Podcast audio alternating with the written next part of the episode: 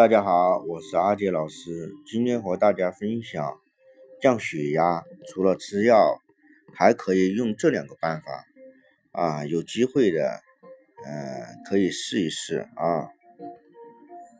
拔罐是当下比较流行的一种祛病养生的方法，不管是医院还是养生馆，或是在家中都可以进行。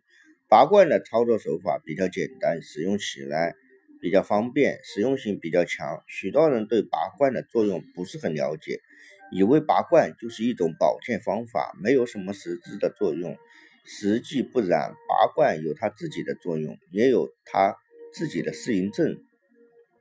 那么拔罐有哪些适应症呢？阿杰老师今天给大家讲一讲。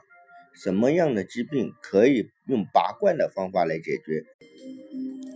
拔罐能够解决第一种问题，就是由于淤血产生的一系列的疼痛。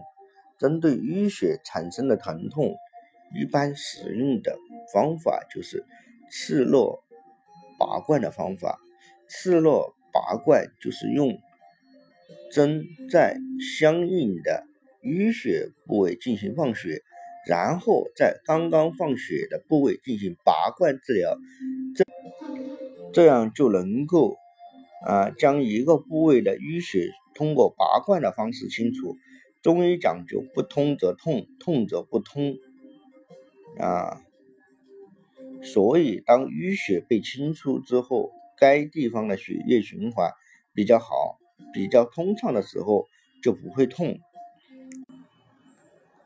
拔罐还能够治疗外感疾病，比如风寒感冒、伤风，都可以通过拔罐的方式啊进行去除。外感的疾病都是由外感的邪气导致，常见的邪气有风邪、寒邪和湿邪三种，其中比较适合用拔罐治疗的就是外感的寒邪加上风邪。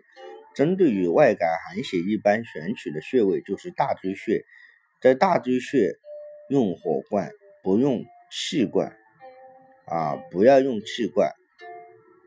通过几次的拔罐，啊，刺激一般的外感寒邪，也就会好了大半。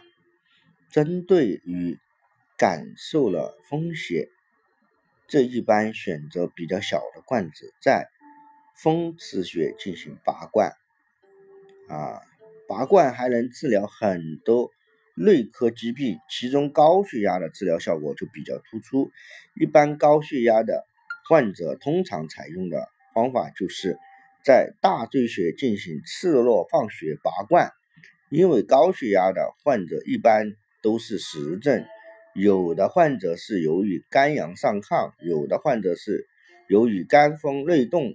有的患者是由于风痰内动，不管是哪种病因病机，都可以认为这些都是由于啊湿邪导致的。通过刺络拔罐的方法，将身体内多余的湿邪啊泄出体外，清除了许多的热血、痰湿等等，给身体啊。体内的邪气你出入，增高的血压就会慢慢的降下来。以上说的几种疾病，就是拔罐比较适应的疾病。